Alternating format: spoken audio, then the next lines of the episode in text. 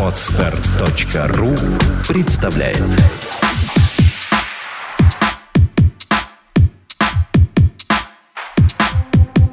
Добрый день, дорогие радиослушатели. С вами работает подкаст «Психология, мифы и реальности» и его ведущая Александра Иванова. И сегодня полюбившаяся вам рубрика, которую мы пару месяцев не выпускали. У нас есть оправдание, занятость гостя, рубрика о детях, Реджио «Подход в педагогике».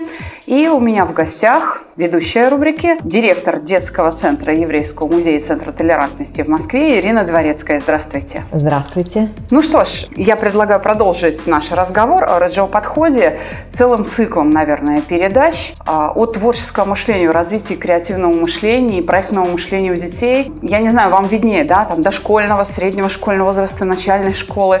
Но, может быть, мы сначала начнем с каких-то общих вопросов. Я думаю, что да, мы, на, мы откроем цикл встреч, который посвящен развитию творческого мышления у детей, и возьмем сегодняшняя наша встреча, это будет как бы первая часть введения. Почему роль взрослого так важна при развитии творческого мышления у ребенка? Ну, во-первых, э, наша задача – это формирование у него умений управлять этими процессами, потому что это фантазирование, понимание закономерностей, или решение проблемных ситуаций.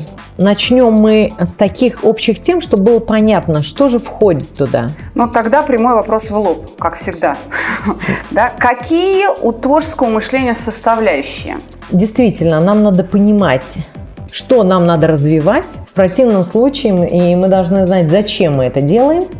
И психологические составляющие творческой деятельности ребенка или взрослого, будем говорить сейчас общие, это гибкость ума, так. систематичность и последовательность мышления, диалектичность и готовность к риску, ответственности за свои решения. Я чуть-чуть прямо скажу, что вот все-таки гибкость ума, мы должны понимать, это способность э, ребенка, давайте все-таки я буду говорить немножко более о детях ближе, выделение из из всех, из всех множества признаков самые существенные признаки определенных предметов. Ну да, я, я, кстати, хочу сказать, что именно у мечтательных детей с фантазией это удается лучше. Совершенно верно, потому что такие дети или или когда в процессе развития вот этого качества, как гибкость ума, и гибкость мышления,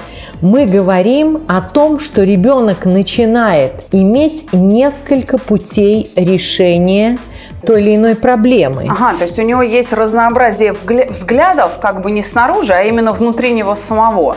Да, может быть, это предложение несколько вариантов ответов. Если мы говорим о систематичности и последовательности, это важнейшая роль взрослого, потому что если мы не будем добиваться плавно, плавно, без фанатизма я ко всем обращаюсь, потому что у разного ребенка, у всех детей разный темп освоения вот этих всех вещей, этих всех составляющих. Поэтому обращаюсь просто с большой благодарностью, если вы меня услышите навсегда, что сравнивать ребенка мы можем только с самим ребенком, а не с каким-то другим. Только с самим. Только что происходит, его развитие, его темп, он очень индивидуален.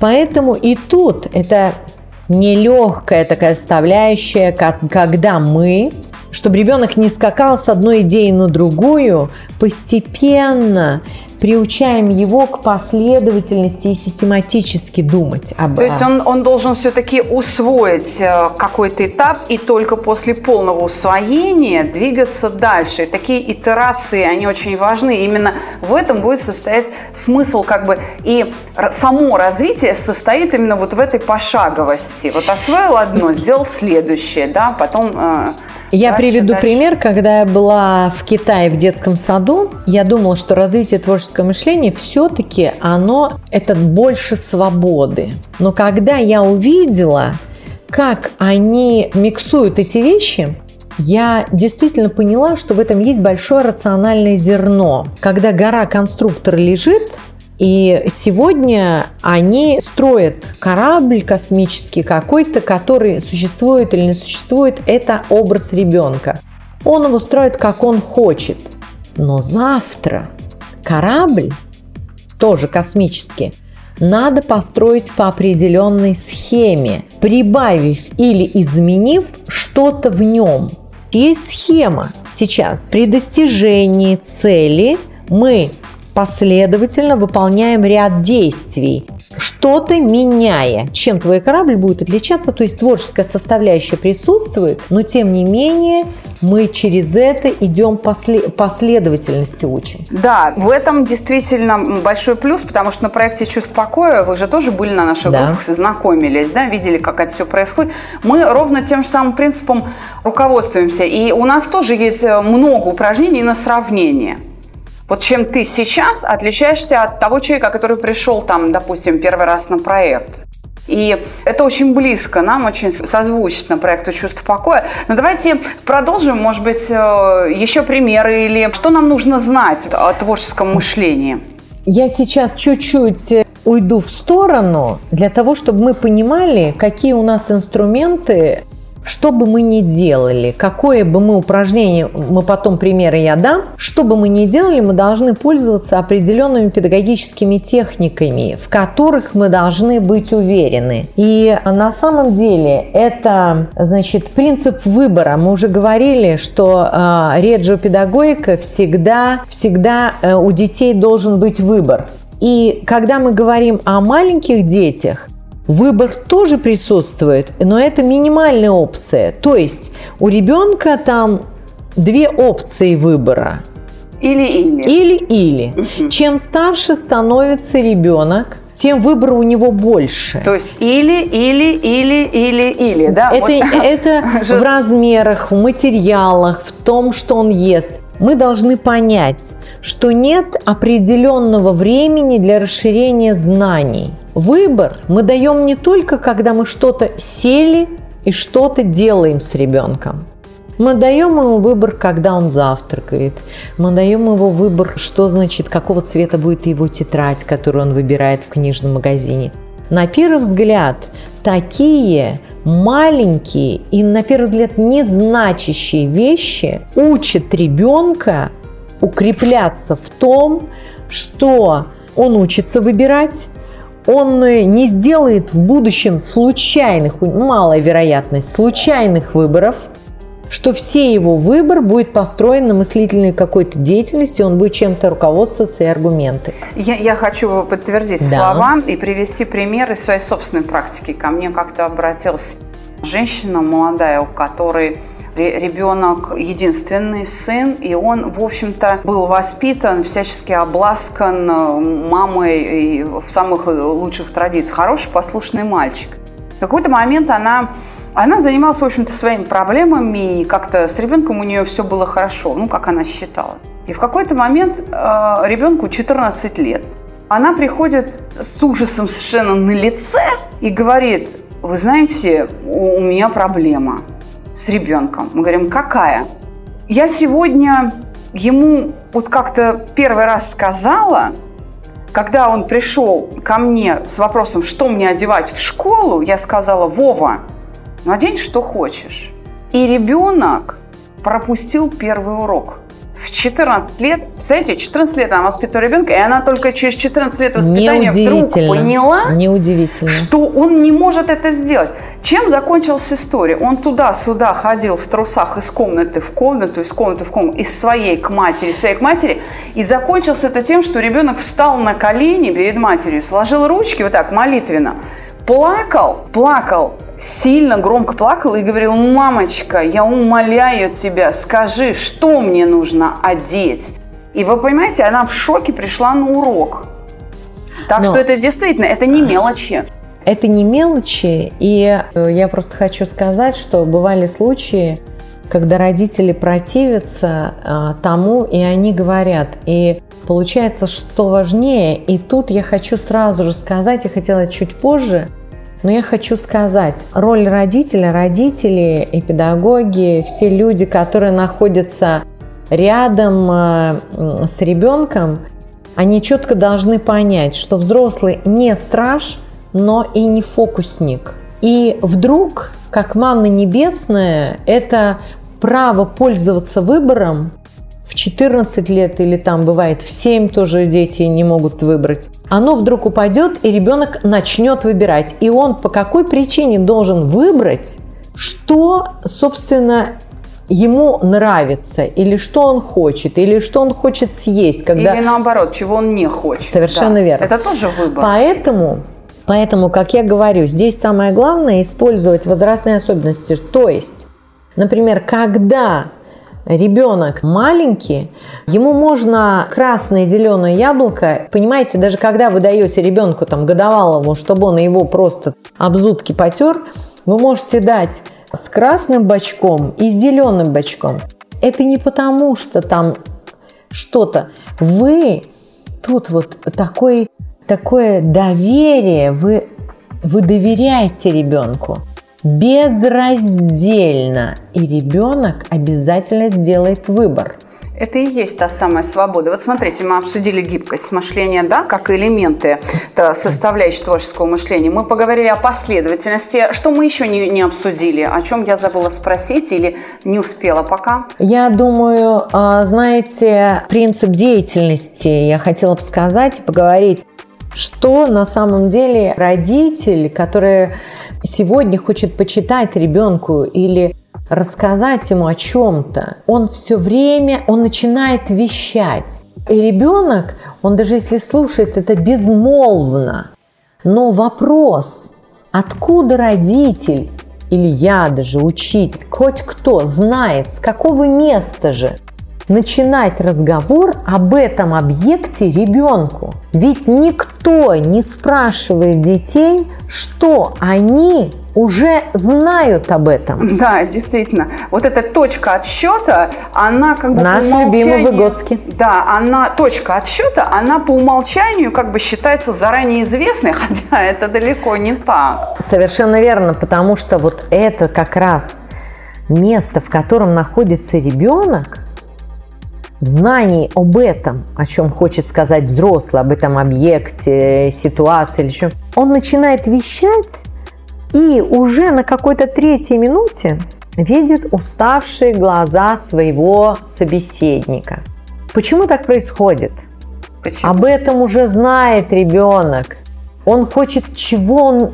Вот эта пытливость, это деятельность, это опытные, опытные такие эксперименты, эксперименты да? совершенно, что опытным путем все это проходит, понимаете, а не просто.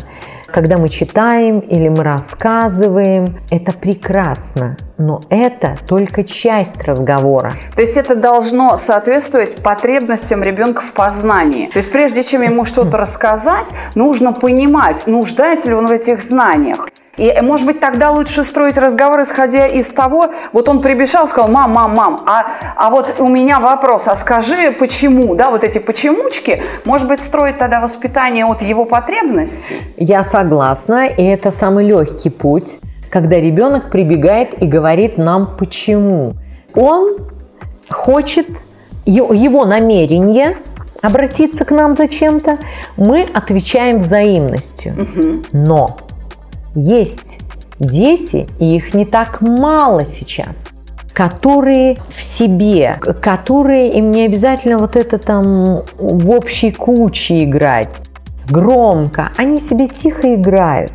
И он не бежит, он сам себе что-то исследует, вот так, тихо. И это совсем, это не хорошо, не плохо, это по-другому. Я сейчас вспомнила себя. Моя мама говорила мне, что я была вот таким ребенком. Можете себе представить? Нет. Я, я играла отдельно от группы в детском саду.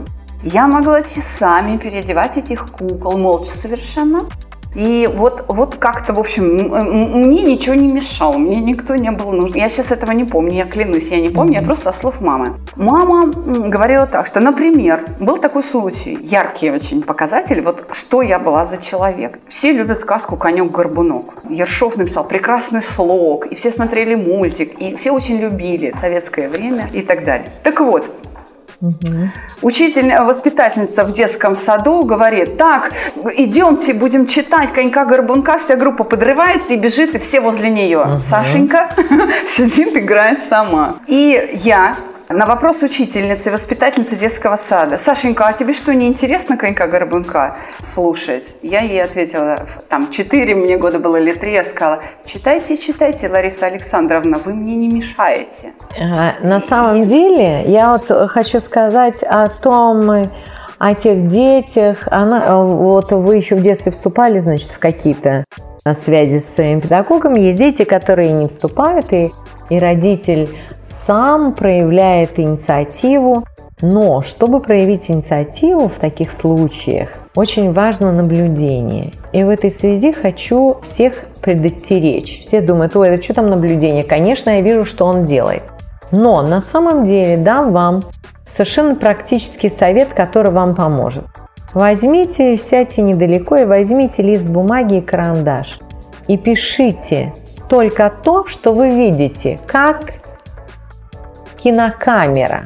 Вы не делаете своей интерпретации, как вам кажется, что ему интересно играть.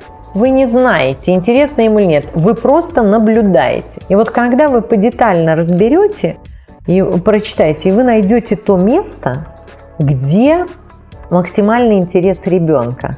Может быть, там в каком-то месте есть проходные места, а есть место, где он потратил больше времени, какой-то момент конструирования или, может быть, что это, размышления над чем-то. И поэтому, чтобы предложить какой-то проект ребенка, безусловно, надо понаблюдать, что его так зацепило в этом во всем процессе. Но это что касается о том, что мы должны делать, мы все время должны сверять с этим. Но чрезмерного вот такого засилия своей такой инициативы взрослого, оно тоже не всегда приветствуется. Потому то, что... То есть вот это внутреннее пространство да. у ребенка должно быть. Совершенно. Его собственные мысли у него в голове должны присутствовать. Да.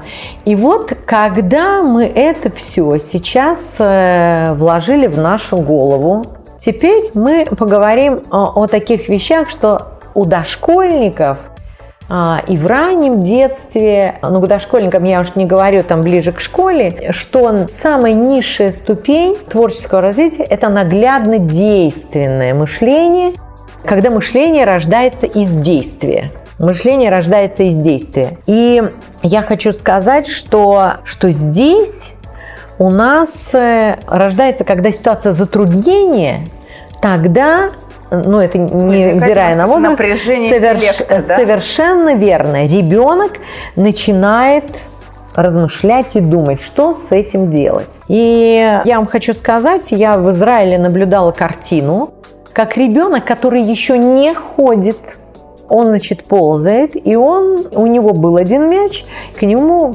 подкатился другой. Они были разного диаметра, и он один мяч укладывал на другой а он падал. Он был такой чуть споспущенный, поэтому он далеко не... Он опять его укладывал, наверх пытался, он опять падал. Что, скажите, говорит нам эта картина? Он опытным путем исследует да, свойства двух объектов. Круглых. Да. Вы понимаете, если рядом бы лежал, вот тут роль взрослого, слушайте. И вот тут вы можете подбросить такой кубик, Например. Например, да. да. То есть другой формы объекта. Совершенно.